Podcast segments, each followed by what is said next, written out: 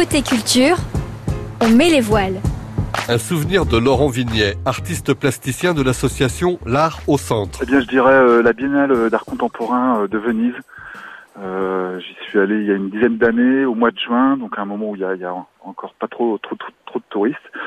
Et là, c'était une chouette balade parce qu'il y a beaucoup d'expos qui ont lieu dans des, des palazios, hein, des palais, qui sont ouverts juste pour cette occasion-là. Et voilà, c'est intéressant de voir euh, la rencontre entre l'art contemporain et dans des lieux euh, du 15e siècle, avec des très beaux matériaux, des très beaux espaces. Euh, voilà, une grande, une grande richesse dans, dans les détails décoratifs et dans une ville où il n'y a pas de voiture à circuler. Donc ça, c'était vraiment, c'était vraiment très intéressant, quoi. Un souvenir, un objet. Je penserais immédiatement au travail de l'artiste contemporaine Lydia Rix, à la fois peinture, sculpture. Euh, un travail essentiellement axé sur euh, sur le corps, les émotions, quelque chose de très fort, euh, très fort émotionnellement. Et là, j'en parle parce qu'elle expose actuellement au château de Chambord jusqu'au mois d'octobre, au deuxième étage.